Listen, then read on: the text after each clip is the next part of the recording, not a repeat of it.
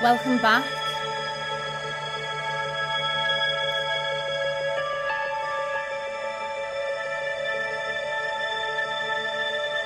Allow your thoughts to pass through like birds flying in the sky.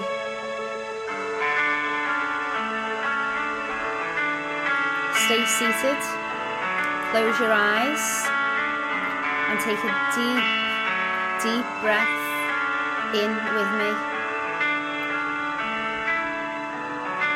All the way in and all the way out. Ah. Place your hand on your tummy and really feel the breath. Inhale. Exhale. Ah. Just give your arms a little shake and even your legs, your fingers and your toes. And sink into the seat. Remove your tongue from the roof of your mouth. Relax your eyebrows. Allow your body to sink deeper and deeper into the seat. Inhale with me.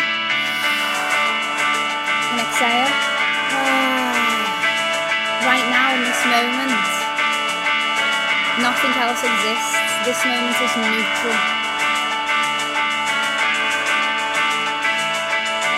All that is here is what we bring to it. Think about your daily routine now. What does that look like? Being mindful the night before.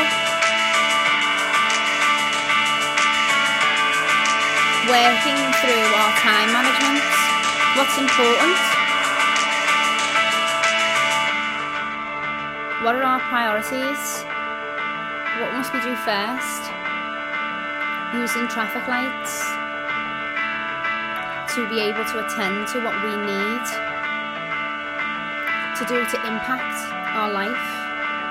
People pleasing. We will never manage our time if we cannot say no. Other people's opinions have nothing to do with us. Not being afraid of being disliked. Not personalising how somebody else receives an answer. How somebody receives something is their responsibility. What we say is ours. We must always be true to ourselves. We choose ourselves. We honour ourselves.